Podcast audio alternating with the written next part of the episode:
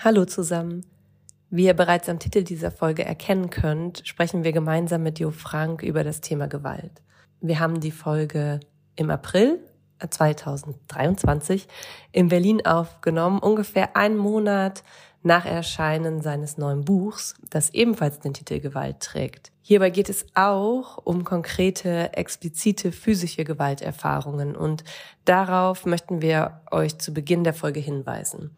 Passt also beim Hören auf euch auf und oder hört die Folge vielleicht nicht alleine.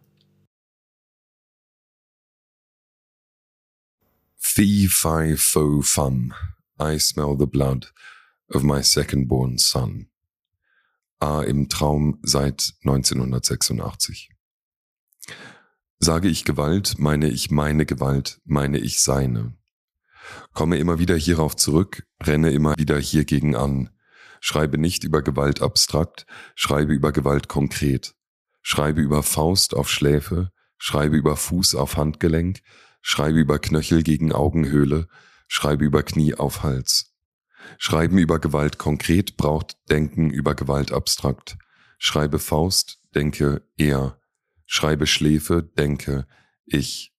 Schreibe Fuß, denke er. Schreibe Handgelenk, denke ich. Schreibe Knöchel, denke er. Schreibe Augenhöhle, denke ich. Er und ich über Körperteile gedacht, Körperteile zuordnenbar nach Zugehörigkeit. Er und ich getrennt über Körperteile, getrennt über Besitzverhältnisse. Seine Faust, meine Schläfe. Besitzverhältnisse denke ich und Anzeigen über Sprache. Komme auf besitzanzeigende Fürworte. Was kann Sprache, wenn es Fürworte ohne Widerwort gibt? Meine, seine, seine, meine, eine, eine, drehe die Worte zwischen Lippen, Zähne, Zunge, trennt im Mundraum, eine, se, eine, Diphthonggetrippel zwischen m und s und ne und ne. Sage ich Gewalt, meine ich meine Gewalt, meine ich seine. Gewalterfahrung ist nicht interpersonal im Sinne einer Stellvertretung. Vertretung, Repräsentanz. Sage ich Gewalt, meine ich meine Gewalt, meine ich seine. Meine nicht die, die außerhalb von mein und sein Gewalt erleben. Meine sie nicht oder sie? Meine Gewalt, die meine ist und seine.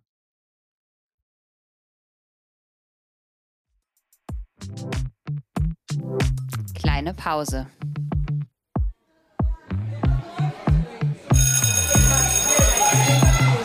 Begegnungen in der Teeküche.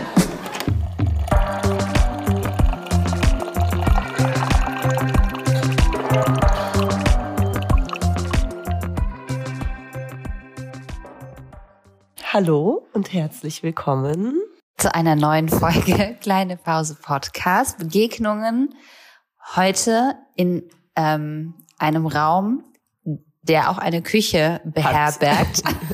Was? Und ähm, einem ganz, ganz, ganz, ganz wundervollen Gast, äh, mit dem wir hier ganz gemütlich um einen äh, Kaffee, Schrägstrich Wasser, Schrägstrich Cola-Tisch sitzen und, du hast ähm, Schrägstrich Aschenbecher vergessen. äh, aber da kriege ich dann Ärger von den VerlagskollegInnen. Ich darf nämlich eigentlich nur noch draußen rauchen. Aber gut, äh, das hebe ich immer auf, wenn Gäste da sind, dann sind die nämlich schuld. ah, die waren hier, die haben alles zu geraucht. Das ist echt nicht zu glauben. Ja, tut mir voll leid. Mhm.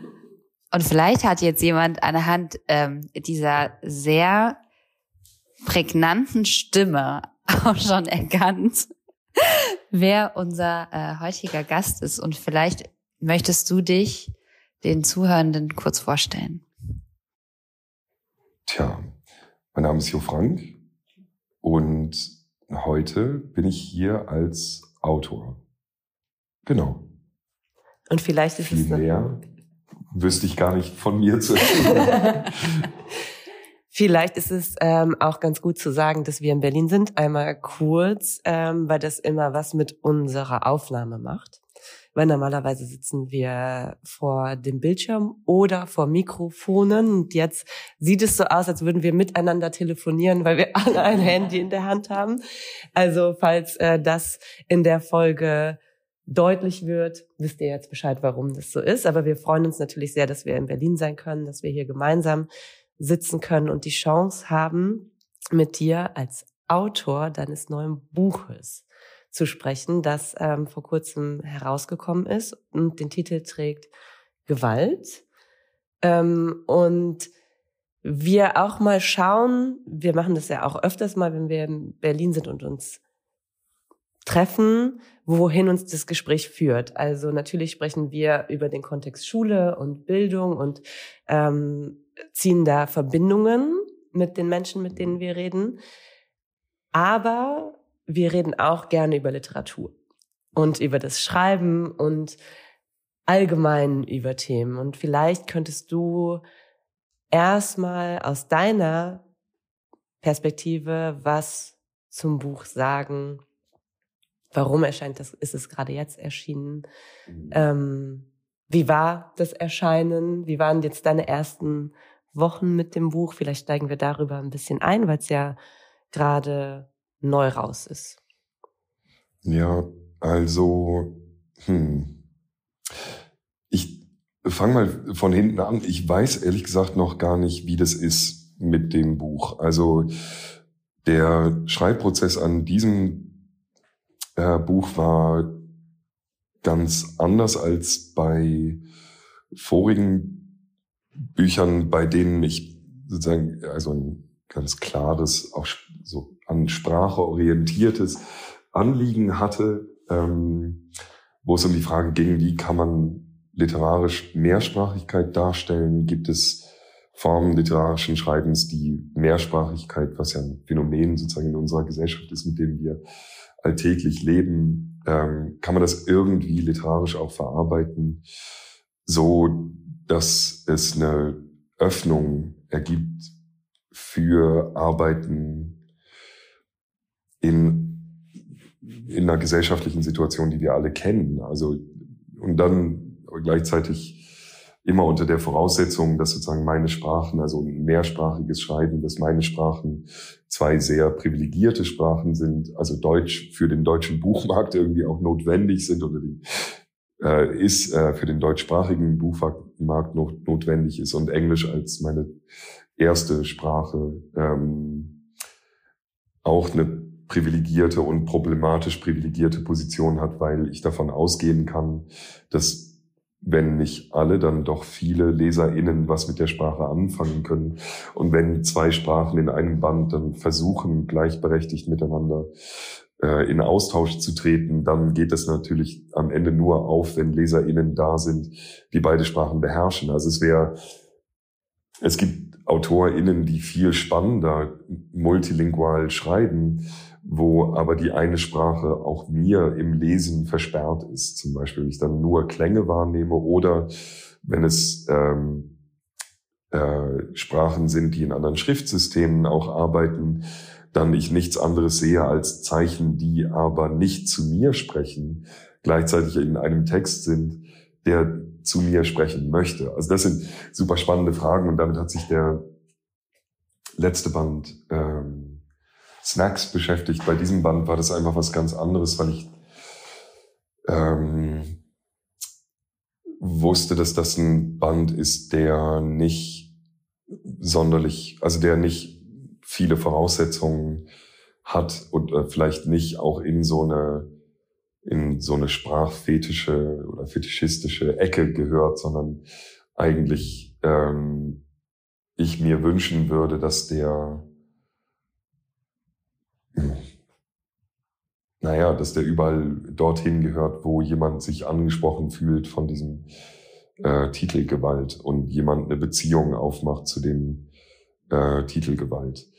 Und die, und es ist auf der einen Seite ein sehr persönliches Buch, andererseits aber auch ein Buch, das trotzdem versucht, der Frage nachzugehen, wie behandeln wir Gewalt, und zwar eine bestimmte Form von Gewalt, ähm, in Sprache und was sagt es aber auch aus über darüber, wie wir mit Gewalt als Gesellschaft und als Gesellschaften umgehen. Und das klingt jetzt so, als sei das irgendwie ein durchkomponiertes Essay oder so. Ähm, auch wenn da Prosa-Essay draufsteht, ist das, glaube ich, nur, ein, ähm, nur so eine Art Blindtext, ähm, weil die Textform sehr schwer sich irgendwie bezeichnen lässt. Also da würde mich eher interessieren, wie ihr diese Textform gelesen habt. Aber das ist jetzt schon eine sehr lange Antwort auf eine äh, kurze Frage. Vielleicht auch, weil ich damit noch gar nicht so fertig bin. Aber wie es mir damit geht, ich weiß es noch gar nicht. Also ich kriege sehr viele, genau, aber ich will zu dieser Frage an euch zurück. Also vielleicht kann ich da eine kurze Fußnote setzen und dann holen wir das wieder ein. Aber diese Frage, wie ihr das gelesen habt, das interessiert mich eigentlich mehr als wie ich das gemeint habe. ja. Ja, es gibt jetzt, glaube ich, es gäbe jetzt sehr viele Punkte, an die man anknüpfen äh, könnte. Witzigerweise, oder nicht witzigerweise, aber wir haben ähm, viel über die Form dieses Textes gesprochen. Und du hast das eben äh, schon gesagt, hinten auf dem Buchrücken steht, dass das ein Essay sein könnte. Ähm, wenn man sich in den Text hineinbegibt, stellt, haben wir als Lesende sehr schnell festgestellt, dass ähm, die Vorstellungen oder die Assoziationen, die man zu dem Begriff Essay hat, ähm, erstmal ähm, nicht bestätigt werden, ähm, sondern man in einen Text eintaucht, der ähm, eine große ähm, Herausforderung ähm, darstellt und gleichzeitig weiß man, wenn man die ersten Seiten gelesen hat, man betritt einen Raum, in dem man sich nicht auskennt. Also das war, glaube ich, so für mich die ähm, die erste Empfindung, die ich hatte, dass ich dachte, ähm, ich kann, muss jetzt hier A, meine Lesegeschwindigkeit anpassen. Also ich werde gestoppt. Ich kann nicht durch den Text durchlaufen. Ähm, und ich habe, bin ähm, unsicher, weil ich erst mal mich finden muss in diesem Raum, der mir ganz unterschiedliche Möglichkeiten eröffnet. Und der Raum ist auch nicht fertig. Also es ist so ein bisschen, als würde man durch Räume hindurchgehen äh, weil einem so viele verschiedene ähm, äh, Stilmittel, ähm, Textformate, Einschübe, ähm, äh, ja, über den Weg laufen, die man erstmal gar nicht in eine, ähm, man, also man versucht vielleicht sehr häufig ja so sich klar zu machen, was ist jetzt hier mein Gegenüber, wie funktioniert das? Und es funktioniert so nicht. Sondern man wird wieder darauf zurückgeworfen, so, Nein, auch so nicht. und das ist, das ist cool. Das ist ein richtiges Erlebnis, würde ich sagen. Ich würde zustimmen. Ich hatte ein ähnliches Gefühl, weil du ja jetzt nach unseren äh, Leseerfahrungen fragst. Also ähm, da ich ein, ein bisschen dein Schreiben kenne, habe ich jetzt nicht erwartet, dass es ein, ein Text ist, in dem es darum geht, dass ich da möglichst easy peasy durchkomme. Mhm. So, also ich habe damit gerechnet, dass ähm, dass jetzt irgendwas kommt, womit ich vielleicht nicht rechne. Und die ersten Seiten ähm, waren herausfordernd. Und dann ist man aber, oder war, hatte ich das Gefühl, jetzt bin ich in diesem Text trotzdem drin. Also das mit der Geschwindigkeit, da stimme ich total zu, dass ähm, es kein lineares Lesen ist, obwohl man ja trotzdem Seite für Seite umblättert und weiterliest, hatte ich nicht das Gefühl, dass es ein lineares mhm. Leseerlebnis ist. Ähm, und spannenderweise würde ich, glaube ich, hinzufügen zu all dem, also vieles, was Chrissy gesagt hat, unterschreibe ich. Und gleichzeitig zu dem, was du gerade eben gesagt hast, ähm, hatte ich das Gefühl, dass es sehr viel um Mehrsprachigkeit geht und um Sprache. Mhm. Ähm, und ich habe sehr viel beim Lesen über Sprache, Mehrsprachigkeit nachgedacht, aber vielleicht nicht in dem klassischen Verständnis, weil das Thema Gewalt ähm, in verschiedenen Sprachen, aber nicht nur in diesem Verständnis verschiedene Sprachen im Sinne von Deutsch und Englisch, sondern ähm, in dem, wie rede ich über Dinge, verhandelt wird. Und das war für mich eins der Hauptthemen auch. So, da weiß ich, deshalb würde ich vielleicht in Teilen widersprechen, obwohl das ganz schön äh, anmaßend nee, nee, ist, dem Autor ja. zu widersprechen. Aber ja, mein Leseerlebnis war schon, es geht auch sehr um Mehrsprachigkeit, aber in Total. einer anderen Definition. Ja, es geht halt um so, sorry, darf ich noch ganz kurz eine Ergänzung sagen? Ja, immer. ähm, es ist so total, also genau, es geht nicht um äußere Mehrsprachigkeit, sondern für mich hatte das so ganz viele Ebenen von innerer Mehrsprachigkeit. Also im Sinne von, ähm, so viel können wir vielleicht schon anteasern, ne? Diese, der, ähm, das Werk ist auf Deutsch verfasst, überwiegend. Also es gibt ganz kurze Episoden, wo immer wieder auch andere Sprachen ähm, reinkommen in den Text, aber es ist ein deutscher Text. Aber der ähm, die ganzen Varietäten, die diese Sprache hat, einmal systemisch, aber auch ähm, über Evolution, also Entwicklung, verschiedenen Sprachwandel. Das steckt alles in diesem Text drin und es wird auch immer, das fand ich ganz spannend. Das meine ich mit un, meinte ich glaube ich eben auch so ein bisschen mit, der Text hat mich so, hat mir immer wieder gezeigt, ich bin unsicher in meinem Verständnisprozess, weil der, weil du auch ganz viel über den Bedeutungsrahmen von bestimmten Begriffen verhandelst. Ja, okay, ähm, okay. Auf der, okay. Also erstmal, äh, erstmal äh, vielen Dank. Ich ähm, freue mich immer und gleichzeitig wundere ich mich immer, ähm, wenn Menschen dann also über das sprechen, was auf dem Papier da, äh, da verhandelt wird. Über diese Dimension, glaube ich, von Vielsprachigkeit hatte ich noch gar nicht so richtig nachgedacht, dass das ähm, oder muss ich noch mal nachdenken, dass es also ich glaube, dass dieses Abklopfen von Sprache, was wir in der deutschen Sprache benutzen, um Gewalt zu beschreiben, ähm, dass das mir schon ein ganz großes Anliegen ist. Ähm, aber das habe ich gar nicht so unter diesem Gesichtspunkt Mehrsprachigkeit unbedingt gefasst. Aber es ist ein ähnliches Prinzip. Also da, ähm, äh, da finde ich das ganz schön, dass ich jetzt sozusagen mehr verstehe, was da passiert. Also es ist ein ähnliches, ähm, ähnliches Prinzip wie dieses Vergleichen von Sprachen, wie unterschiedliche Sprachen mit bestimmten Phänomenen umgehen. Und da ist, ähm, naja, also ich meine, es geht ja auch sehr viel, also in dem Band um die Unzulänglichkeit von Sprache, also dass Sprache ähm,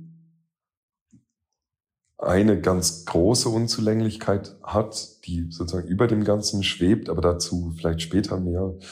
Aber in unserem alltäglichen Sprechen unglaubliche Unzulänglichkeiten aufzeigt, die, ähm, die auch immer bedeuten, dass ein Sprechen über Gewalt immer nichts mit der Gewalt zu tun hat, die jemand erfährt. Ähm, so dass das auch zu so einem zu so einer bestimmten Art von Isolation oder so abgeleiteter Isolation nochmal führt. Also nach dem Erleben von Gewalt oder dem Erlebnis von Gewalt ist diese Sprachlosigkeit eine besondere Form nochmal der ähm, eine besondere Form, die es jemandem unmöglich macht, Erfahrungen zu teilen. Ähm, oder noch schlimmer, glaube ich, ist dann, also Gewalt ist ja sozusagen so ein Begriff, das uns im Alltag andauernd begleitet. Ne? Also überall, ähm, in unterschiedlichsten äh, Settings.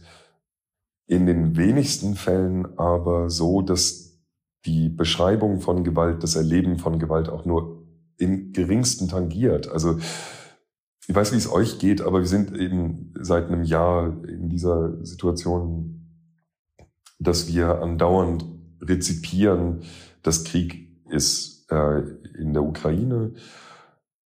Und diese Rezeption läuft schon so falsch, ähm, weil wir uns gar keinen Begriff davon machen, was für Gewalt dort eigentlich ausgeübt wird. Und das ist eine ganz andere Art von Gewalt als die es in, als äh, die, um die es in dem Buch geht.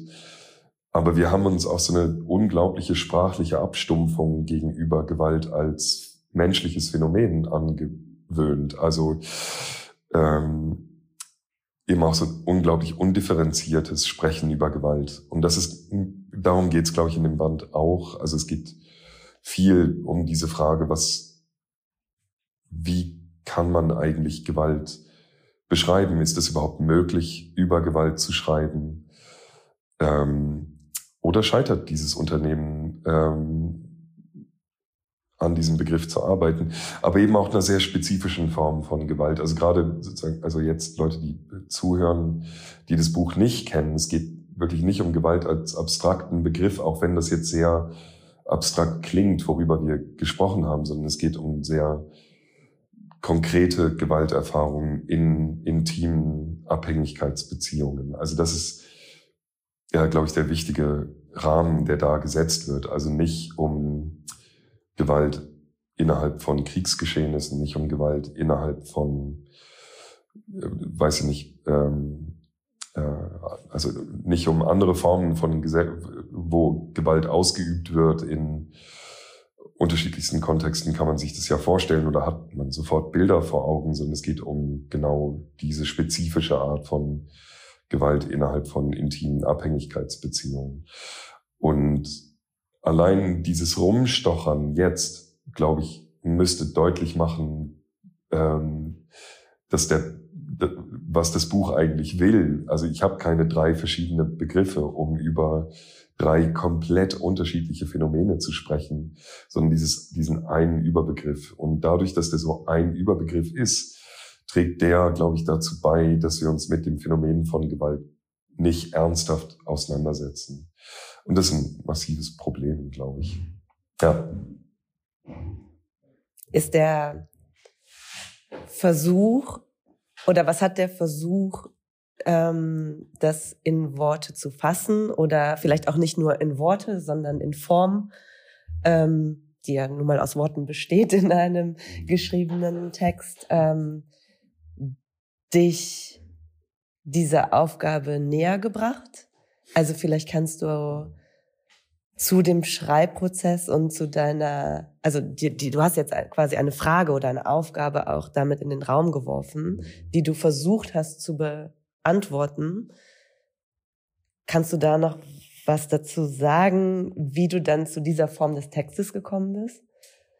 Ähm, ja, ich glaube, das war so ein Moment, irgend, also nicht nur irgendwann, sondern es gab einen sehr konkreten Anlass, der aber, glaube ich, für das Verständnis des Buches unerheblich ist. Ähm, aber wo mir deutlich wurde, dass mein Schreiben bisher sich um dieses Thema Gewalt kreist, immer wieder so, aber nicht, nicht reingeht, also nicht versucht dann wirklich das zu erfassen, worum es eigentlich geht. Also das ist, ähm, oder immer so antippt, Szenen aufgreift, ähm, abtastet und dann wieder weglegt. Ähm, ich glaube, das war, also nicht ich glaube, sondern es war ein Moment, wo ich dann dachte, okay, jetzt ist auch mal gut damit, also mit diesem drumrumlaufen um ein, eine Präsenz, die eine riesige Rolle spielt in literarischen Arbeiten, aber in meinem Leben auch eine riesige Rolle spielt. Jetzt gehen wir da mal rein ähm, und gucken mal, was da passieren kann. Ähm, und dann hat es aber auch sehr lang gedauert nochmal, bis ich da eine Form gefunden habe, wo ich dachte, jetzt ist die eine Form da, in der ich dieses Thema tatsächlich auch angehen kann und in der die Machtverhältnisse sozusagen innerhalb des Textes für mich handelbar werden. Ähm, und zwar so, dass sozusagen ich die, ähm, den Machtanspruch von Gewalt nicht aus dem Weg gehe, aber ich ein bestimmtes Besteck habe, mit diesem Machtanspruch auch umzugehen. Das klingt viel positiver, als ich es meine, glaube ich. Also man könnte da so das missverstehen als Art so Befreiungsakt oder so. Das ist es nicht. Also, ähm, aber es ist, ich glaube, es war wirklich eher die der Punkt, wo ich dann wusste, okay, ich habe jetzt ein, eine bestimmte Form von Sprache gefunden, mit der ich mich dann diesem großen Thema auch annähern kann. Ich weiß nicht, ob das Format das irgendwie zulässt, aber ich, vielleicht ist das für die HörerInnen auch sinnvoll, eine halbe Seite einfach mal zu ja, hören. Oder? Das wäre toll. Das wäre so ist gefragt. äh, glaube ich, ja. ein bisschen schwierig, das so im Dings zu lassen. Okay. Also genau, ich ähm, ich glaube, das Erste, was irgendwie vielleicht, oder nicht das Erste, aber was, glaube ich, wichtig ist zu wissen, ist, dass der Text so strukturiert ist, dass der immer bestimmte ähm, Behauptungen aufstellt ähm, oder Aussagen dann einer, einer Reflexion vorausstellt. Ähm, Und ich würde, glaube ich, diesen Teil lesen, der überschrieben ist mit Gewalt hat Eigentum. Also Gewalt hat Eigentum. Vor der Gewalt, in der Gewalt, nach der Gewalt, wir sind Eigentum. Vor der Gewalt behauptet die Gewalt Eigentum, verkündet Eigentum. Seine Gewalt verkündet durch Worte, durch Eskalationen, durch über die Zähne gezogene Lippen. Behauptet und beansprucht. Spricht Anspruch aus, es ist mein Recht, du bist mein. In der Gewalt werden wir neu kategorisiert. In der Gewalt werden wir zu Körper, zu Tier, zu Sache, zu Ding. Gewalt schreit mit Händen, mit Ellenbogen, mit Körpergewicht. Über das verfüge ich. Leib in Eigenschaft, in Eigentum, Leibeigene. Spricht die Gewalt, das ist mein. Nach der Gewalt Eigentum durch Gewalt als Referenzrahmen, Maßstab, Richtschnur, jede Entscheidung mit ihr abgestimmt, alles Atmen, alles Muskelkontraktionen, alles Beobachten, alles Denken, alles Empfinden, alles Sprechen, alles Psst. Der Gewalt zum Gewähren oder Verbieten vor den Thron getragen. Gefällt dir das? Möchtest du das? Darf ich das? Das ist deins. All das ist deins. Sprich und verfüge, gewähre und verbiete, verbiete, verbiete, verbiete. Sprechen zur Gewalt. Ich bin dein nach der Gewalt auch in eigentümlich. Eigentümlich wie das ist mir eigen. Eigentümlich wie das ist uns eigen. Eigen wie das ist anders. Eigen wie nicht wie die, zu denen Gewalt nicht gehört. Eigen wie nicht wie die, die nicht der Gewalt gehören. Alles. Von Atem, von Muskelkontraktion, von Beobachten, von Denken, von Empfinden, von Sprechen, von Psst, seiner Gewalt eigen uns eigen, einander eigen, sind Singular, Eigentum. Genau, in dieser Art verfärbt der Text. ich glaube oder ich denke, dass es ja ein ganz spannendes Moment hat, dass du mit vielen Worten auf vielen verschiedenen Ebenen Gewalt konkreter beschreibst. Auch jetzt haben wir zum Beispiel gehört, physisch. Ne? Mhm. Also ähm, wirklich zu sagen, was ist alles Teil der Gewalt mhm. und gleichzeitig über die über Leerstellen sprichst und über das Nichtsprechen über diese Gewalt. Zum Beispiel durch das Psst, was sich auch durch den Text zieht. Mhm. Und über das kollektive Psst. Mhm. Und kollektiv vielleicht gesellschaftlich, aber auch in einem intimen Rahmen. Und das sind ja viele, viele, viele, viele Worte und gleichzeitig irgendwie Nicht-Worte wiederum über das Thema. Und irgendwie gibt es eine Art Unauflösbarkeit, die aber verhandelt wird in dem Text. Ich weiß, es klingt jetzt super kompliziert, aber vielleicht ist es auch okay, Gedankengängen zu folgen, weil das auch der Text aufmacht, darüber nachzudenken, wie ist eigentlich das Verhältnis von Sprechen und Nicht-Sprechen und Worte haben und keine Worte haben und Worte einsetzen bewusst und Worte auch zurückhalten oder das Sprechen zurückhalten bewusst und das wiederum zu beschreiben. Wie bist du damit umgegangen mit diesen Leerstellen oder Unauflösbarkeiten? Also hm, es gibt, glaube ich, auf der einen Seite so, also genau, du hast es sehr, sehr gut gesagt, dass diese dass dieses Nichtsprechen nicht nur eine Frage ist von nicht sprechen können, also wie ich sozusagen wie das Gespräch bis hierher war, sondern ja auch nicht sprechen dürfen. Und dann noch den Schritt, den ich also wichtig finde, sprechen wollen. Also ähm, das nicht sprechen können ist, glaube ich, einerseits eben diese sprachlichen Unzulänglichkeiten, andererseits aber auch natürlich eine Frage von, wie bringe ich Gewalterfahrungen überhaupt in einen Raum, der nicht der Raum von Gewalt ist. Also spreche ich überhaupt darüber? Möchte ich mit jemandem darüber sprechen? Oder möchte ich mit jemandem darüber sprechen, kann es aber dann nicht? Also das ist auch ein ganz großes äh, Thema in dem, äh, in dem Band. Und wozu dieses Nicht-Sprechen können eben auch führt. Zum Beispiel, dass das bleibt. Also es bleibt sozusagen im Körper, aber es bleibt auch in also, mein, also eine der Thesen ist, dass in jeder Beziehung mit dabei ist. Ne? Also ähm, egal wo ist die Gewalt mit dabei. Also wir sitzen hier zu dritt und ihr wisst es durch das Lesen des Buches.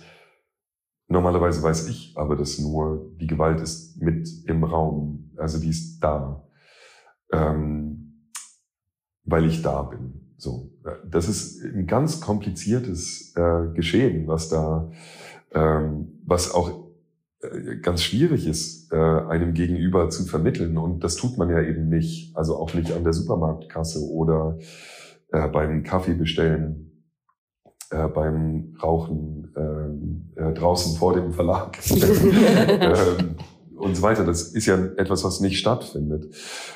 Auf der anderen Seite dieses nicht sprechen dürfen, das ist, glaube ich, was ganz Wichtiges einerseits innerhalb der Beziehung selbst. Also Gewalt hat sozusagen innerhalb eines solchen Settings, wie ich das beschreibe, auch ganz klare Grenzen, dass die Gewalt sozusagen gehört als äh, notwendige Eigenschaft oder als nicht reduzierbare Eigenschaft zu diesem Setting dazu und trotzdem wird außerhalb des Ausübens beziehungsweise Erlebens von Gewalt nicht darüber gesprochen. Und zwar also über Jahrzehnte hinweg. Ähm, also 30 Jahre plus, soweit ich das sozusagen äh, aus dem Kontext des Buches jetzt äh, sagen kann. Dass darüber einfach nicht gesprochen wird. Und trotzdem alle es wissen, was eben auch so eine spannende, oder was heißt eine spannende, eigentlich eine, eine schreckliche ähm, äh, Spannung auch äh, dann in diese Beziehungen setzt. Also alle, die davon wissen, sind gleichzeitig auch Zeuginnen, also dieser Begriff der Zeuginnengemeinschaft ist mir wichtig. Und gleichzeitig ist aber auch die Frage, inwieweit ermöglicht auch ein Nicht darüber sprechen, dass Gewalt weiterlebt. Ähm, das lässt sich auf Gesellschaft nicht übertragen, aber ich finde es als Phänomen trotzdem auch spannend, dass, ähm, dass wir eigentlich so viel wie über Gewalt sprechen, sprechen wir immer noch viel zu wenig über Gewalt.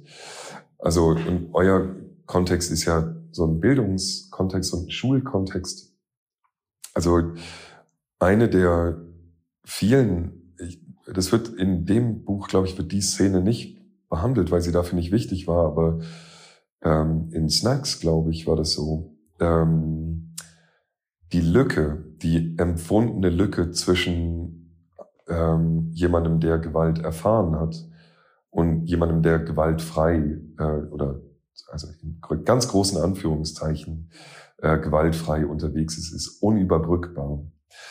Und wenn ich in einen Raum schaue, ähm, wo also selbst bei Lesungen, ne, da sind dann ähm, sind dann keine Ahnung 50 Leute oder was in bei einer Lesung, manchmal mehr, manchmal weniger, weiß ich, dass mit in dem Raum nicht nur meine Gewalt ist, sondern auch die Gewalt, die andere erfahren haben. Das weiß ich. Trotzdem sprechen wir nicht darüber. Wir sprechen nie darüber. Und die viel merkwürdigere Frage, die wir uns auch nicht stellen, ist, in diesem Raum ist aber auch jemand, der selbst diese Form von Gewalt ausübt. Ähm, und auch darüber sprechen wir nicht. Und in diesem Schulkontext zum Beispiel finde ich das äh, tatsächlich auch eine interessante Überlegung. Also man geht in einen Klassenraum, ich bin nun mal kein Lehrer ähm, und das gibt es in der Klasse. Und eigentlich weiß man es auch, aber es wird nicht thematisiert oder es wird thematisiert auf irgendwelchen so Sondersitzungen oder sowas, was derjenige, der Gewalt erfährt, nie will. Also sozusagen, jetzt wird das mal und jetzt sprechen wir mal alle drüber. Nee, nee, bitte nicht. Es ist aber da. Und das, und das ist nicht nur da beim Kind, sondern auch bei den, natürlich dann bei den Eltern, mit denen man ja auch eine Interaktion hat. Das ist schon super interessant. Ähm, und wieder eigentlich, also ich sage interessant sozusagen als äh, stellvertretendes Wort für viele äh, Worte, eine riesige Herausforderung. Wie geht man mit diesem Wissen eigentlich um in der Art, wie man mit einer Klasse interagiert beispielsweise? Wie geht man aber auch mit einem konkreten Wissen um, ähm, wenn man konkret weiß, dass da ein Kind ist, dem Gewalt angetan wurde? Das ist also wieder mal eher eine Frage an euch. Also ich kann mir nicht, kann mir, oder, oder es ist ein Irrtum. Also dann müsst ihr mir das auch sagen. Aber ich kann mir das einfach nicht vorstellen, dass das nicht zu eurem Alltag irgendwie auch gehört, wenn ihr es mit im Laufe einer LehrerInnen-Karriere ja mit ähm, Hunderten, wenn nicht gar Tausenden äh, SchülerInnen zu tun habt und den jeweiligen Extensionen, den Eltern, Großeltern, Geschwistern. Ähm, also du merkst an dem tiefen äh, Atemzug, den ich gerade genommen habe, dass ähm, das tatsächlich etwas ist, was ähm, genauso ist, wie du es beschreibst also wir wissen das von Studien, wir wissen das von, um jetzt ganz kurz konkret zu machen, wir haben eben schon kurz über Corona gesprochen. Ähm, unsere Schulsozialarbeiterin hat ähm, während Corona Umfragen gemacht ähm, über die häusliche Situation ähm, und äh, versucht auch mit den Kindern in Kontakt zu bleiben. Und ähm, diese Umfrage, die jetzt ja nur unsere Schule betroffen hat, die hat äh, ganz schreckliche Dinge zutage gefördert. Ähm, und ja, dieses Wissen darum, ähm, über diesem Wissen liegt ein, ein unglaublich großes Schweigen und eine Hilflosigkeit und ein, du hast es eben auch schon gesagt, ähm, Menschen, die ähm, Opfer von Gewalt werden, ähm, möchten nicht, dass das thematisiert wird. Ähm, die möchten nicht sprechen, die haben Angst vor den Konsequenzen. Und das ist ganz schrecklich, gerade wenn es um Kinder geht ist nicht weniger schrecklich, wenn es um Erwachsene geht, aber ich sehe da immer noch mal so eine Abstufung von, wie viele Mechanismen sind da, die Strategien, um, um sich irgendwie zurechtzufinden in der Situation. Und ähm, es, ich kann jetzt nur aus, ich mache ein ganz konkretes Beispiel. Ähm, ein äh, Schüler, äh, den ich mal unterrichtet habe, von dem ich wusste, ähm, dass es äh, gewalttätige Ausschreitungen zu Hause gibt ähm, da habe ich mir tatsächlich ähm, in jeder Stunde Gedanken darüber gemacht, was kann ich sagen, welche Texte kann ich lesen. Geht das oder löst das etwas in dem Kind aus, von dem ich weiß, ich kann ihn jetzt auch in dieser Gruppe, auch wenn niemand außer uns beiden weiß in diesem Raum, dass das seine Lebensrealität ist, kann ich ihm diesen Text zumuten? Mhm.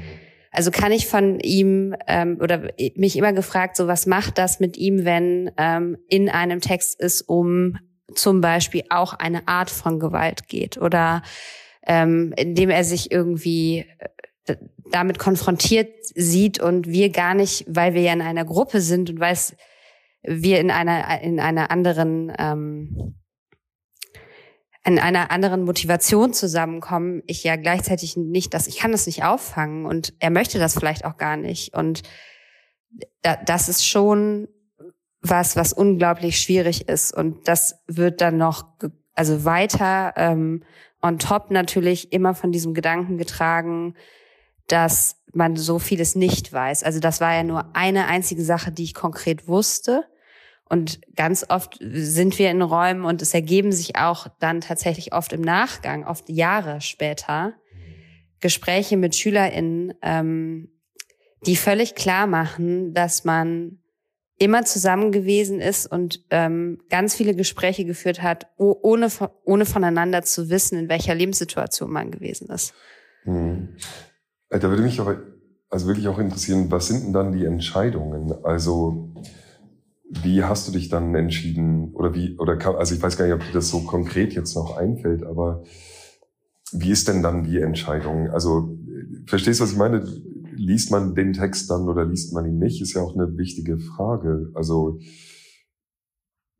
mh, mm,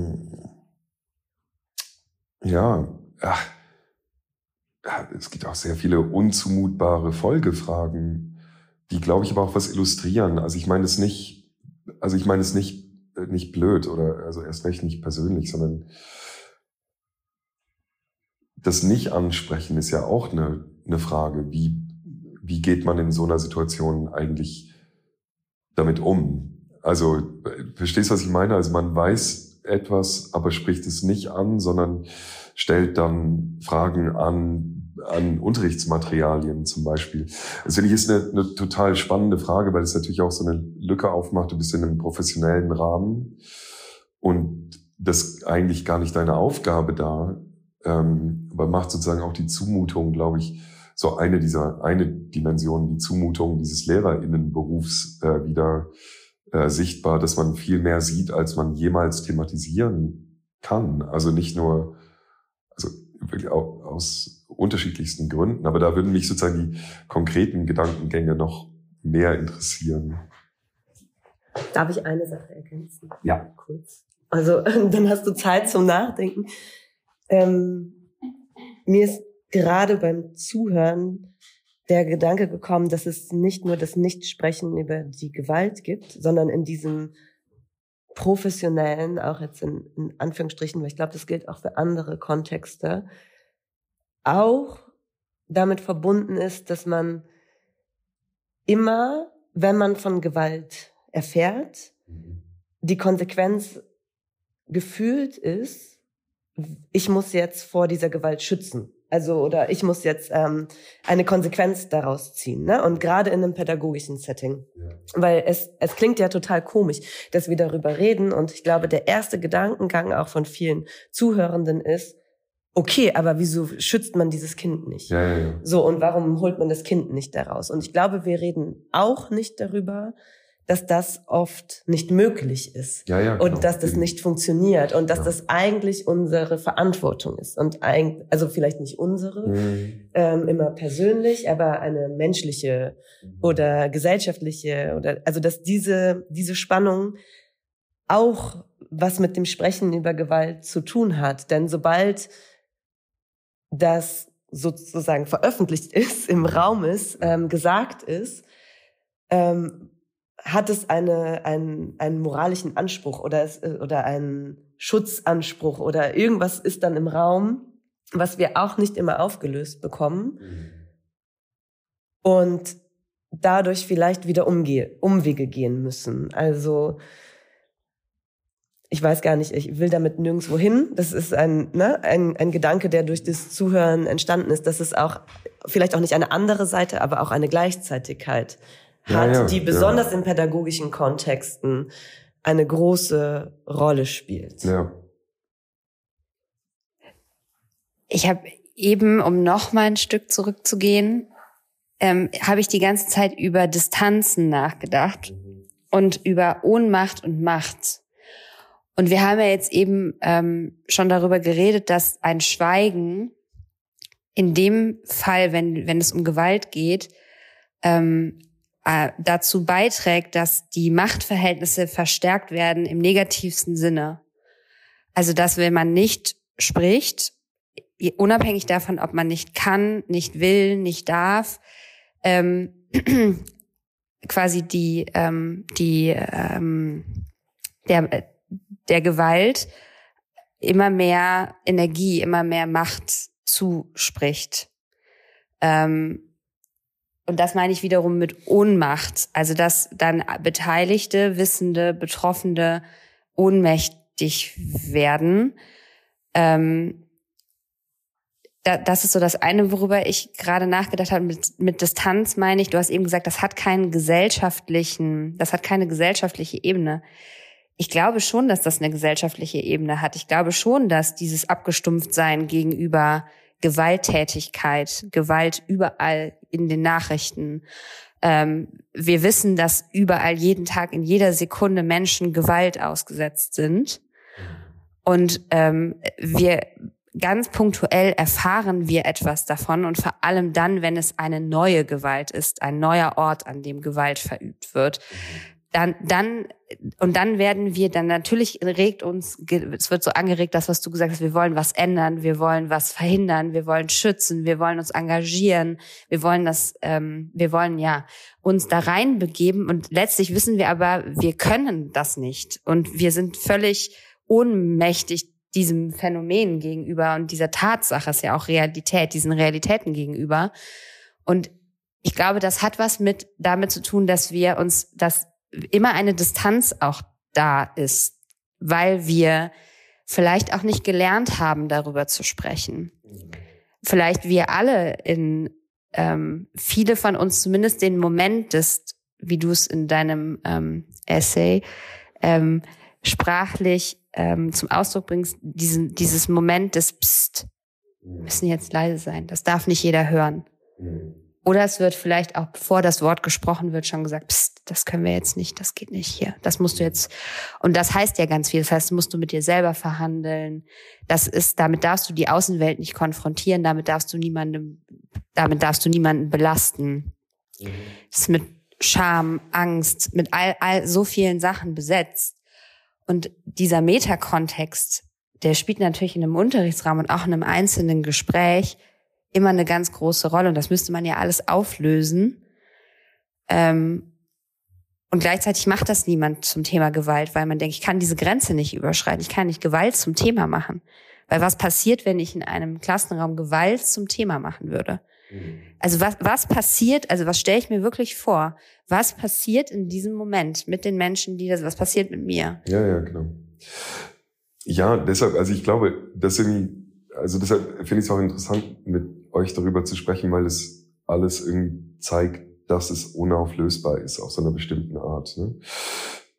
Also mir, äh, mir ist da natürlich eine Unterscheidung wirklich enorm wichtig. Also Strukturen üben. Also ich bin mit diesem für mich so ein bisschen unwohl in dem Kontext mit äh, diesem Macht, ähm, Machtbegriff, ähm, weil man auch sieht, dass das oft synonym äh, gebraucht wird. Also Macht und Gewalt als letztlich stehen die für was äh, Identisches. Ähm, mir geht's tatsächlich um eine sehr eben eine sehr spezifische Form von Gewalt, die natürlich konzeptuell verknüpft ist mit Macht, aber nicht um so Sachen wie strukturelle Macht. Ich glaube aber, dass ähm, und äh, strukturelle Gewalterfahrungen, die ich gar nicht so bezeichne, also ja, oder die ich, hm, die man so bezeichnen muss, die aber eben was anderes wieder ist. Aber ich glaube, das Spannende mit euch auch darüber zu sprechen ist eben, dass der Rahmen auch fehlt aus unterschiedlichen Gründen. Ne? Also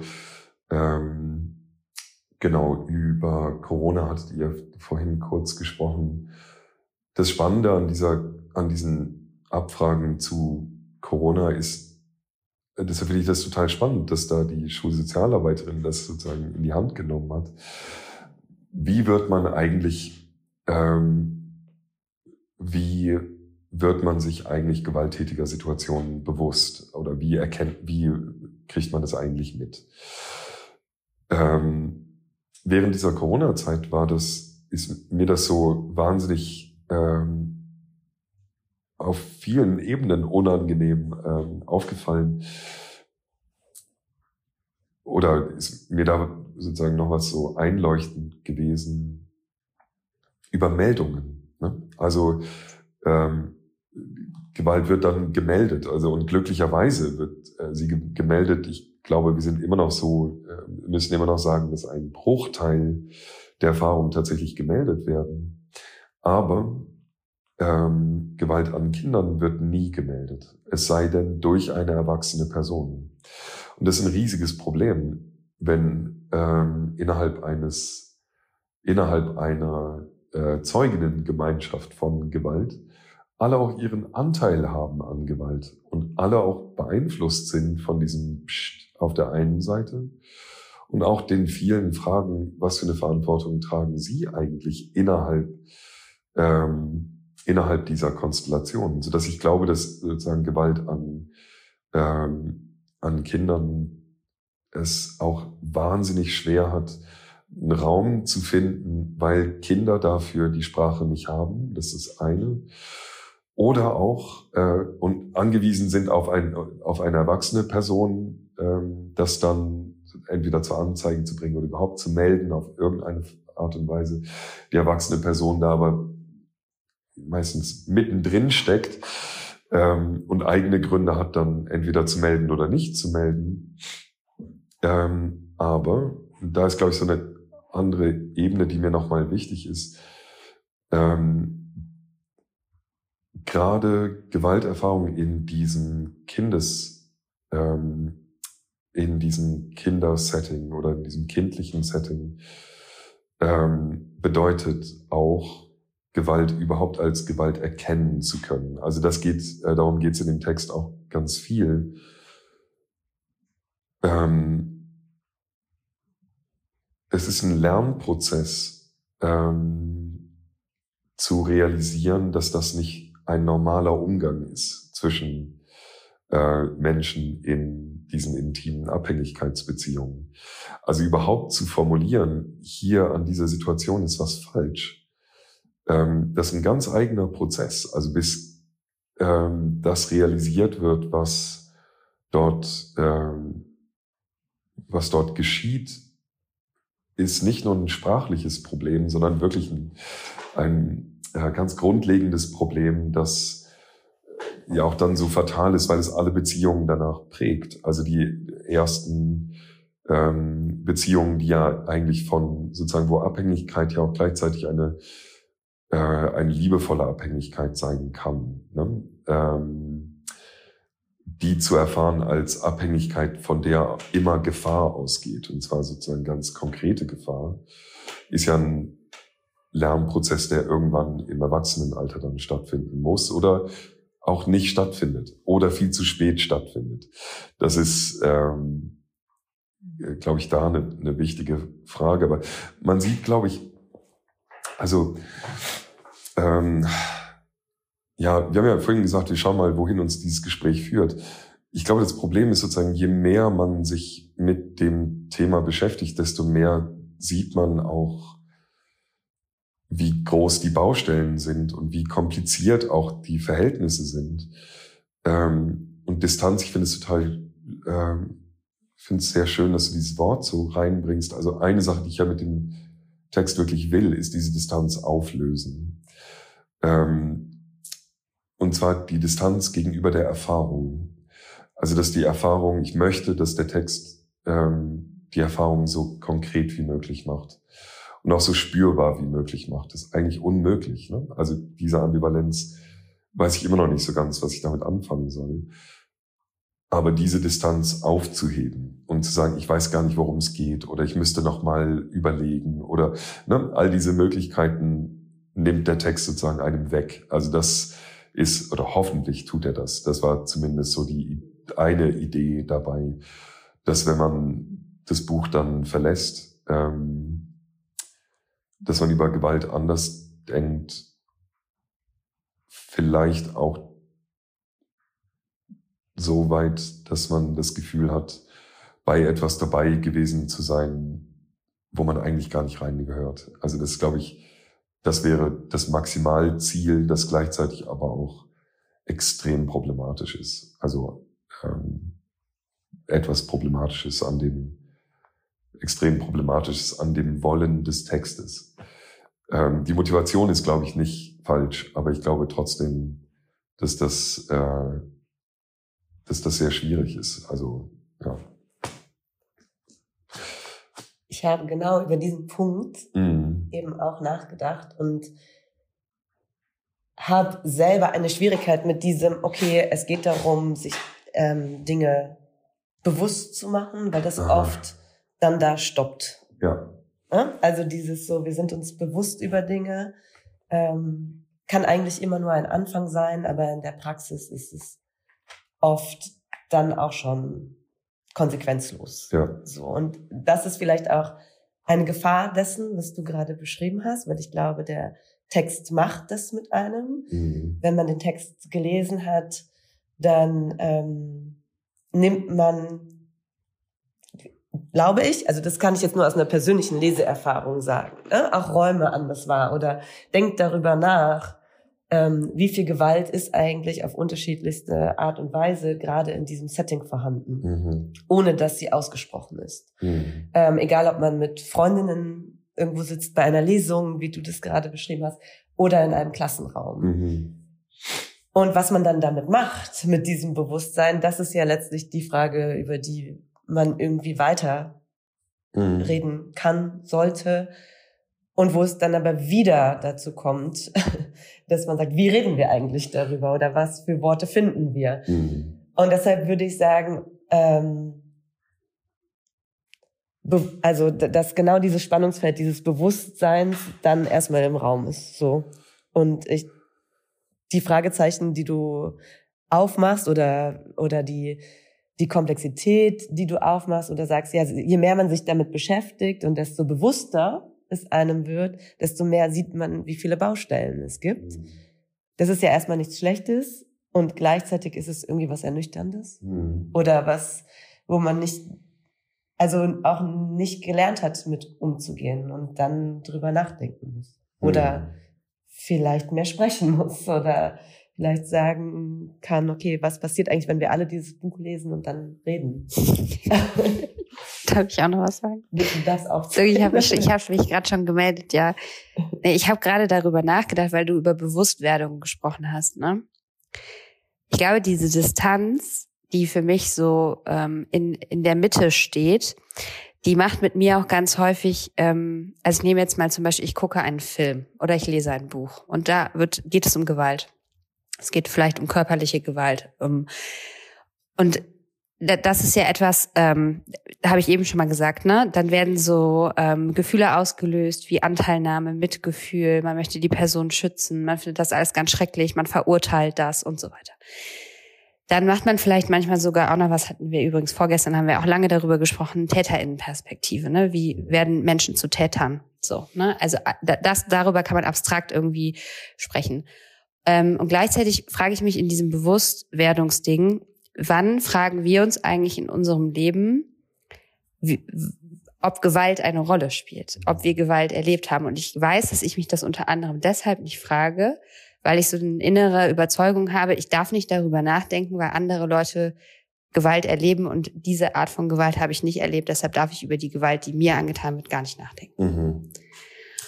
Ja, das darf ich da rein? Ähm, total süß. Ihr meldet euch. Ähm, das ist genau, wenn, wenn ihr sprechen wollt miteinander. Ich, glaube, ich weiß nicht, ob die HörerInnen das wissen, aber als so Beobachtung finde ich das total spannend. Ähm, also, ähm, naja, das ist, glaube ich, auch so ein, also genau diese Frage wird ja auch im Buch thematisiert. Ne? Also ein, ich glaube, ein Kennzeichen von, ähm, von diesem ganzen, ja, von,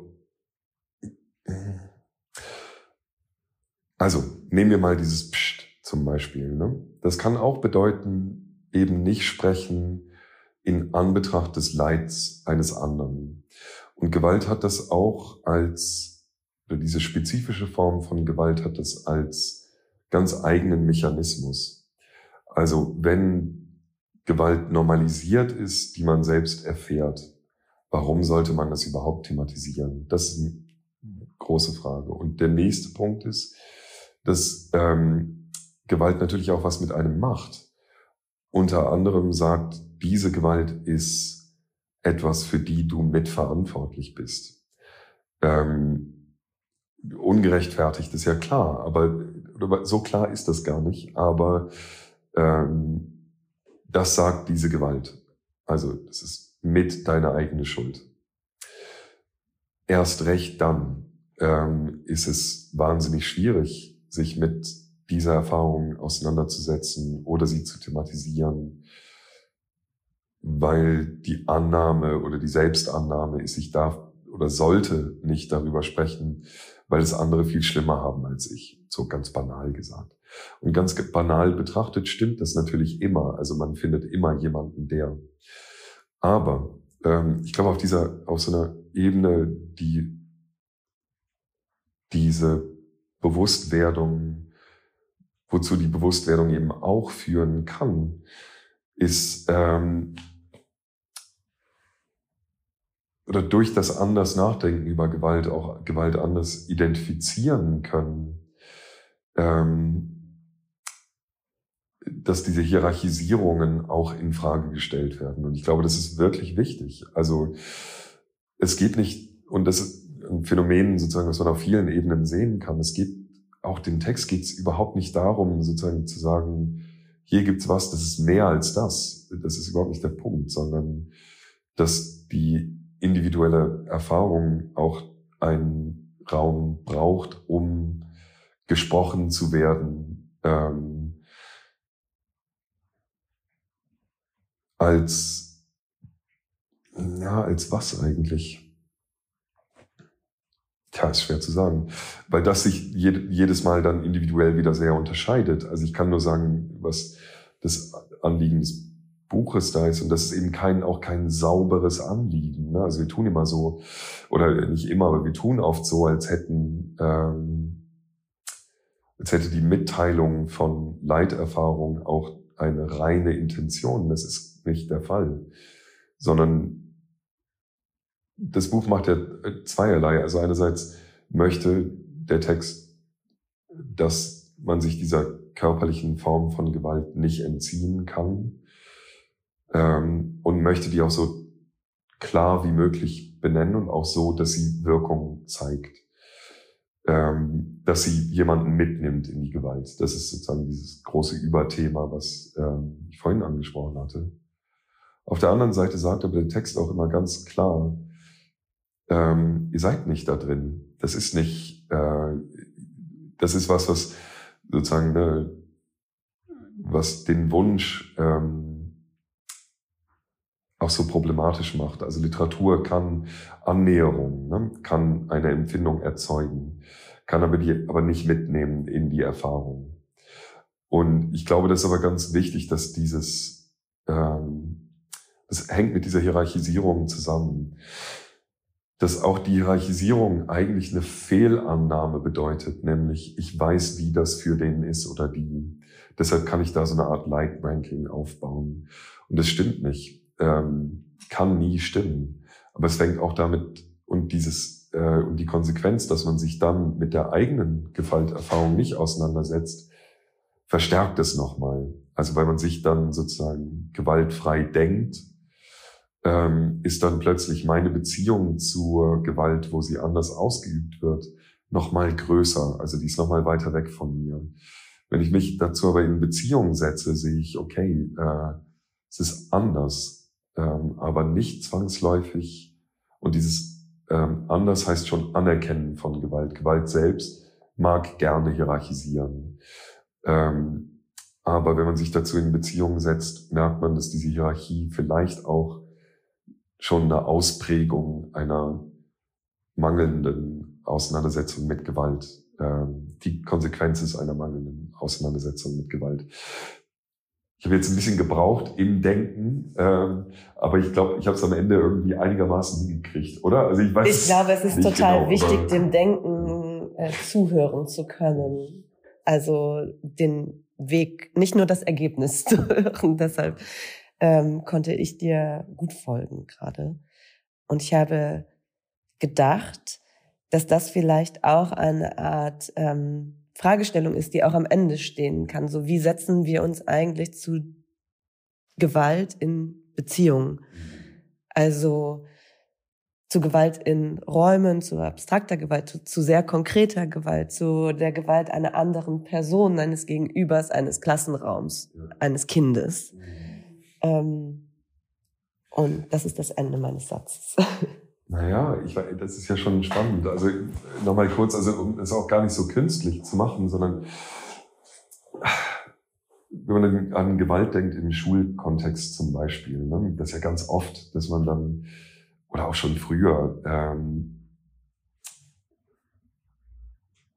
Kinder sind ja auch körperlich miteinander und sind auch körperlich gewalttätig einander gegenüber. Das ist ja ähm, eine der vielen anderen Dimensionen, also dass wir Gewalt gerne als etwas äh, denken, das weit weg ist äh, von uns. Daran erinnern uns dann irgendwie auch Kinder wie an so vieles andere, dass es überhaupt nicht weit weg ist, sondern dass es eine Ausdrucksmöglichkeit ist, die wir lernen von uns ab abzuspalten. Äh, so weit, glaube ich, würde ich gehen. Aber ähm, das Gewaltpotenzial, das ist auch eben interessant. Also wir sprechen auch viel zu wenig über Gewaltpotenzial in erwachsenen äh, Räumen, wo wir alle schon so weit erzogen sind, Gewalt einander nicht äh, gegenüber auszuüben. Und trotzdem ist sie da. Also nicht ähm, ist die, das Potenzial dafür da. Aber in, äh, bei Kindern finde ich das super spannend. Also das habt ihr sicher auch schon hunderte Male ähm, erlebt. Zwei Kinder prügeln sich ähm, auf dem Schulhof, man zerrt die irgendwie so auseinander. äh, versucht dann dem auf den Grund zu, auf den Grund zu kommen, warum. Das ist schon mal, glaube ich, der erste Fehler. Also warum macht ihr das? Ähm, und dann versucht man die Situation aufzulösen, indem man dann sagt, ja, und jetzt gebt euch mal die Hand. So. Und dann ist alles wieder gut. Ne? Ähm, das, was da passiert, ist auch eine Form von Selbstabspaltung wieder. Also man sagt dann sozusagen der körperlichen Geste, ähm, man nimmt dadurch die körperliche Geste auch der Gewalt nicht ernst, sondern man setzt ihr dann diese läppische körperliche Geste des Händereichens gegenüber und nimmt dann weder die Gewalt selbst ernst, noch die Kinder, die sich darin gerade befunden haben und zeigt am Ende sogar, dass die Geste einander die Hand zu geben nichts wert ist. Also indem man in diesem Kontext sagt, es löst irgendwas, es löst gar nichts. Also zur Not tut dem Kind noch das Schienbein weh oder pocht es irgendwie in der Augenhöhle. Ähm, das ist dann mit dieser Geste des Handgebens aber vorbei. Und das ist natürlich Quatsch. Und es macht ja auch was mit Gruppendynamiken. Also dann kommt die Freundin von dem einen Kind oder der Freund von dem anderen Kind, versucht zu trösten, weiß überhaupt nicht, wie trösten. Sie Tränen zum Beispiel, also sieht, dass jemand heult als äh, Konsequenz von Gewalt, heult er aber oder die ähm, in dem Erschrecken über die Gewalt oder der nachhängenden Angst in der Gewalt oder ähm, aus Traurigkeit über eine Beziehung, die gerade diese Störung, diese massive Störung empfindet. Ähm, das weiß ein Kind natürlich alles nicht, sieht Tränen und denkt trösten. Auch das kann die falsche Reaktion sein oder eine, die Gewalt eben nicht ernst nimmt. Also es tut mir leid, aber ich sozusagen, ich habe das Gefühl, ich mache immer eine Baustelle dann zusätzlich irgendwie auf. Ähm, aber ich glaube, es lohnt sich darüber, sich wirklich Gedanken zu machen. Ähm, auch um das nochmal nah ranzuholen. Ne? Also auch, ehrlich gesagt, auch um das eigene Agieren ähm, nah ranzuholen. Also ich glaube, das ist einfach alles nicht so weit weg, wie wir uns das gerne manchmal denken. Also das, ähm, ja, also ja, also diese spezifische Form von Gewalt, in der es im Buch geht, schon. Aber sozusagen Gewalt als so Metathema ist, glaube ich, einfach nicht so weit weg, äh, wie wir es gerne hätten und trotzdem immer falsch bezeichnet. Also das Prügeln von Kindern untereinander ist eine völlig andere Form von Gewalt als ähm, das Prügeln eines Erwachsenen gegenüber eines Kindes ähm, oder gar der Frage, wie ist eigentlich Gewalt sprachlich kodiert? Also wir reden oder wie übertragen wir körperliche Gewalterfahrungen auf Sprache selbst? Also und sagen, diese Form von Sprache ist gewalttätig.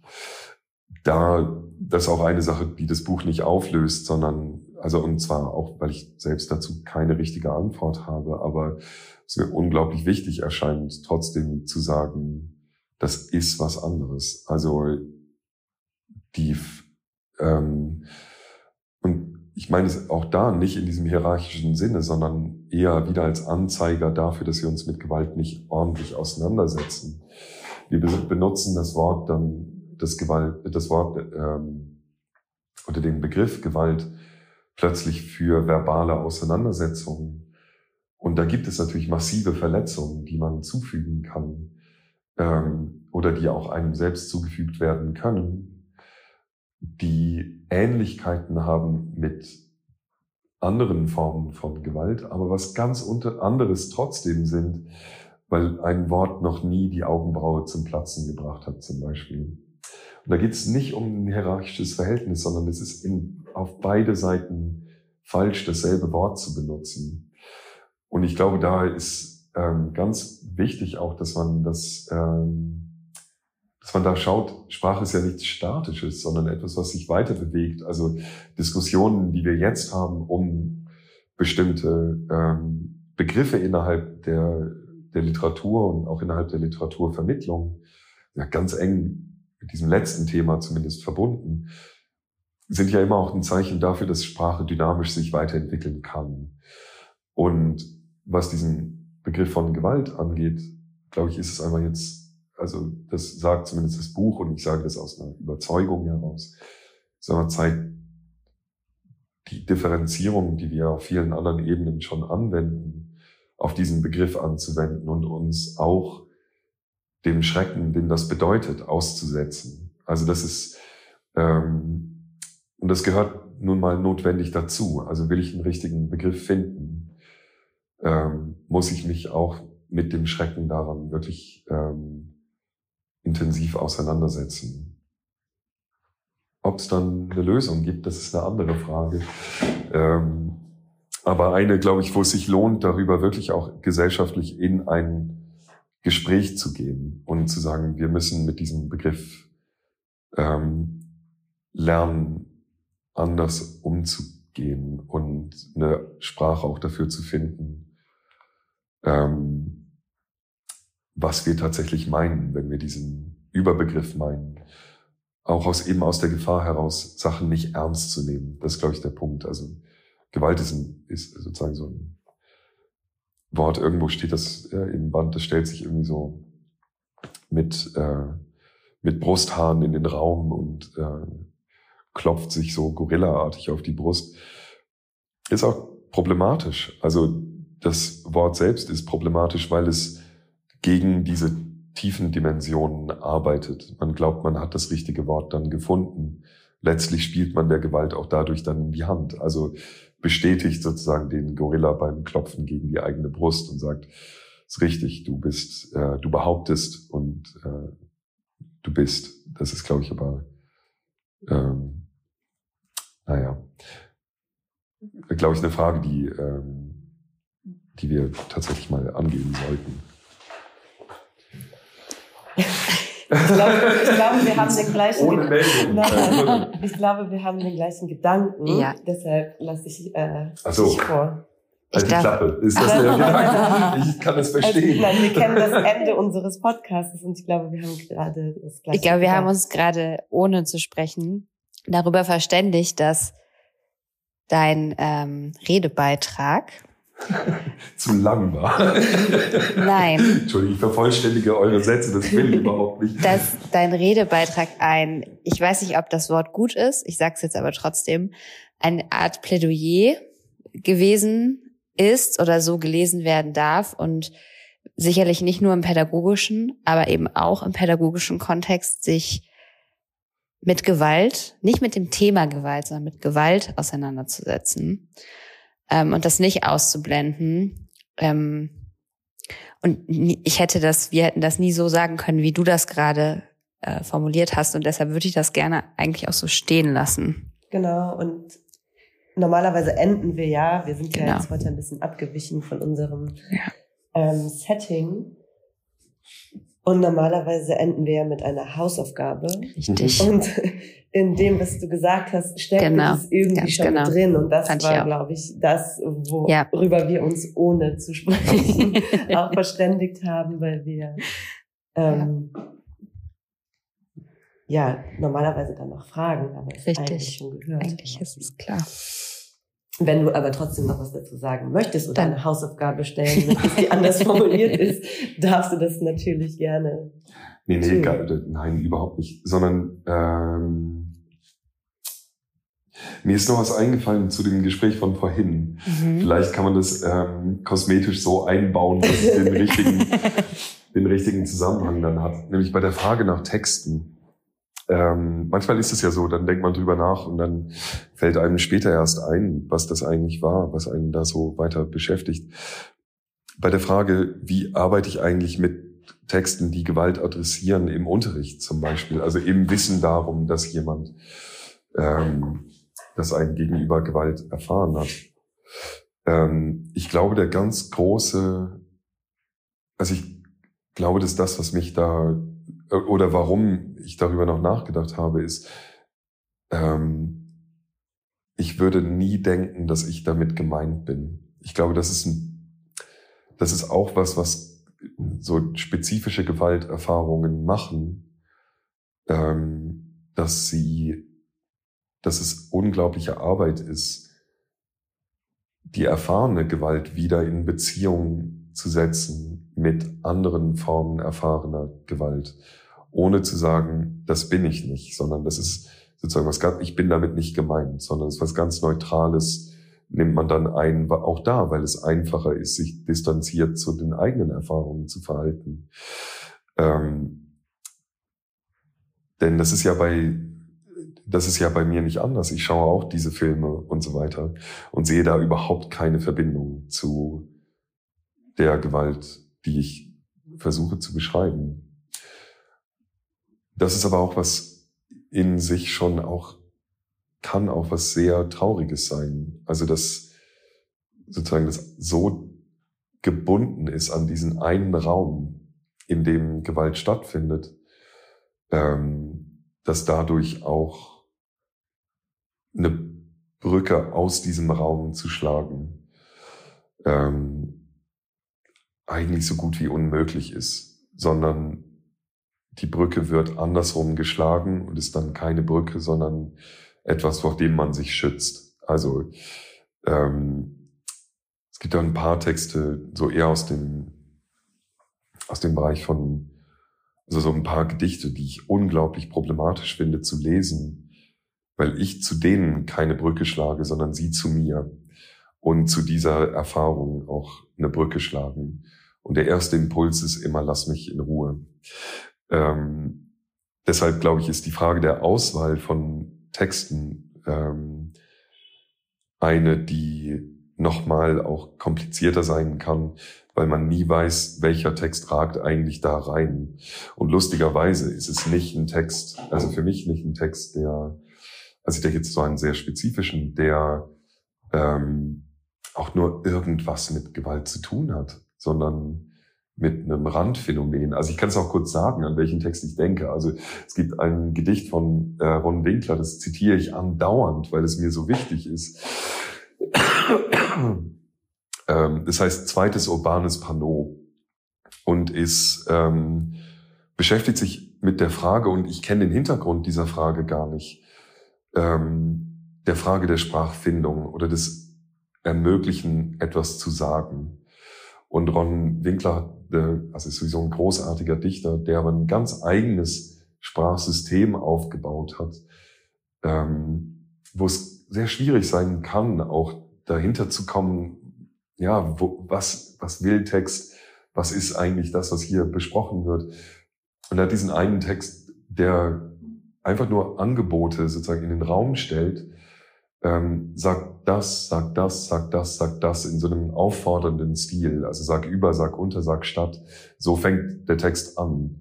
Also sag alles. Ähm, oder sag, ähm, ach Mensch, ich krieg's natürlich jetzt wörtlich nicht hin, auch weil es ein zu komplexes Gedicht ist, aber es fordert immer auf zum Sagen. Und ich weiß noch, dass mich das beim ersten Mal ähm, lesen, das hatte nichts mit, also wie gesagt, hat null zu tun mit Gewalt, dass mich diese Form aber unglaublich ähm, berührt hat, dieses Aufforderns zum Sprechen. Ähm, und am Ende, das schließt sehr schön ab, also das schließt dann ab mit sagt das, also nachdem sagen, eine unglaubliche Reihe an Aufforderungen gekommen ist, schließt der Text und sagt das vielleicht. Und ich finde an diesem vielleicht, ähm, da ist eigentlich die stärkste Aufforderung drin, ähm, weil ich das so lese wie, das alles kannst du sagen, das alles ähm, ist aber auch nicht richtig zu sagen, sondern in diesem vielleicht liegt der Raum, in dem das Sagbare dann tatsächlich da ist. Ähm, deshalb nur genau kurz als so Rückbezug zu dem. Ähm, ich glaube, da genau ist dann sehr intensives Nachdenken drüber nötig, ob es nicht vielleicht auch Texte sind, die Gewalt nicht ausdrücklich thematisieren, die was loslösen, was man gar nicht weiß.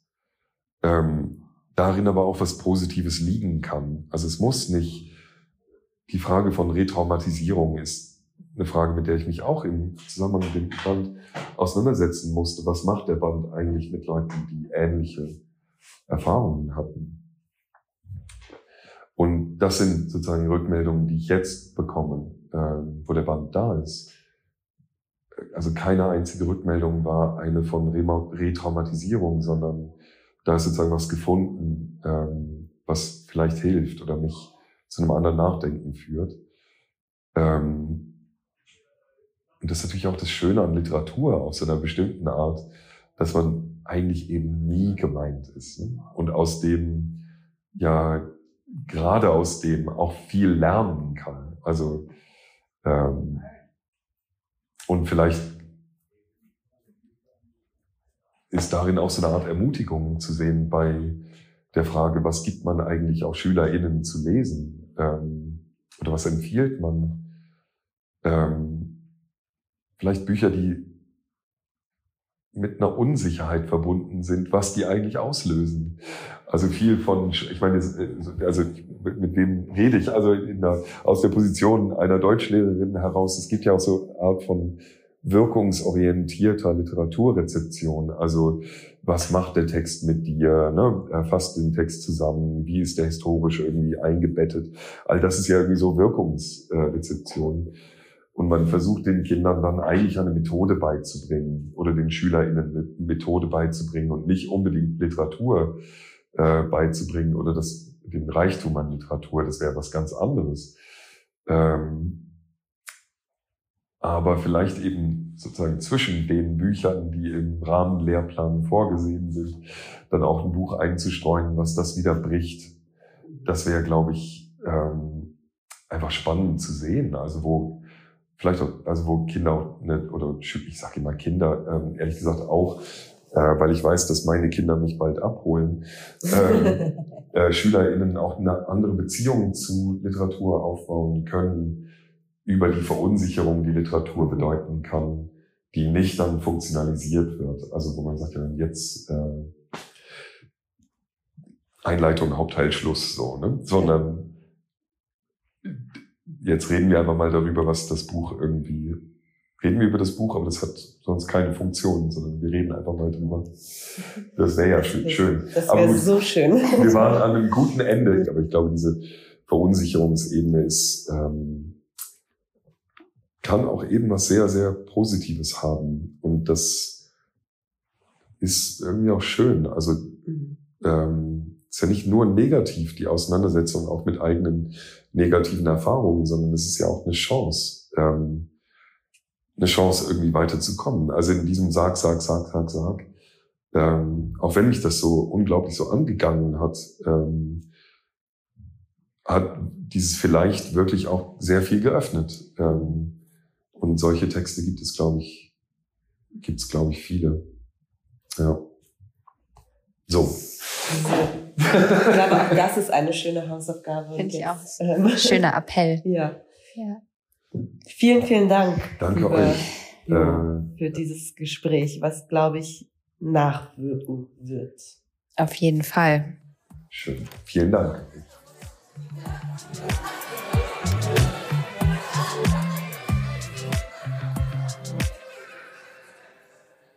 Es gibt Gewalt, die. Seine Gewalt kündigt sich an. Seine Gewalt zieht die Lippen über die Zähne, es legt sich ein gekrümmter Zeigefinger zwischen die Lippen. Mit dem Ziehen der Lippen über die Zähne endet Sprache, diese Sprache, findet Sprachwechsel statt, es spricht Gewalt.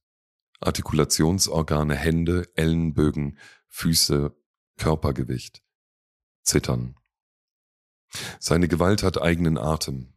Atem nah an meinem Gesicht, gesättigt von Tabak, süßlich versetzt mit Rum und Ahornaromaten. Kaffee, zwei Löffel löslich, Milchkarton an den Tassenrand und Fluss weißer Flüssigkeit abzählen. One, two, three, Zahnstein. So schmeckt der Atem von Gewalt. Es gibt Gewalt, die psch Es gibt Gewalt die Erinnerung, die zählen bedeutet und fragen, wie oft, und keine Antwort finden. Die erinnert zahlloses Hand ausgerutscht, zahllos, dass Szenen isolieren nicht gelingen will, Grenzen ausgefasert, Bilder bluten in Träumen ineinander. Schließe die Augen und sehe seine Hände, olivgrüne Haut, Sehnentanz darunter hervorstehende Adern auf den Handrücken, Handwurzeln rot wie Entzündung, Haare schwarz, die kriechen hoch zu Bergrückenknöchel, lange, dünne Finger. Schließe die Augen und sehe sie. Muss nicht träumen, seine Hände zu sehen. Schließe im Wachen die Augen und sehe seine Hände. Sehe seine Hände gefaltet im Schoß. Sehe seine Hände tippen auf Tastatur. Sehe seine Hände Geige spielen, sehe seine Hände Stift mit Tinte aufziehen, sehe seine Hände Pfeifenreiniger, sehe seine Hände Taschentuch, sehe seine Hände Apfel, sehe seine Hände Kamm, sehe seine Hände Kochtopf, sehe seine Hände Feuerzeugbenzin, sehe seine Hände Aschenbecher, sehe seine Hände Schnürsenkel, sehe seine Hände Hemdsknöpfe, sehe seine Hände auf mich zurasen, sehe seine Hände auf mich zurasen, auf mich einschlagen, sehe seine Hände meine Haare ziehen, sehe seine Hände Fäuste. Sehe ich so seine Hände, meine ich nicht, sehe ich seine Hände. Sehe ich so seine Hände, meine ich, spüre ich seine Hände. Ich schließe die Augen und spüre seine Hände.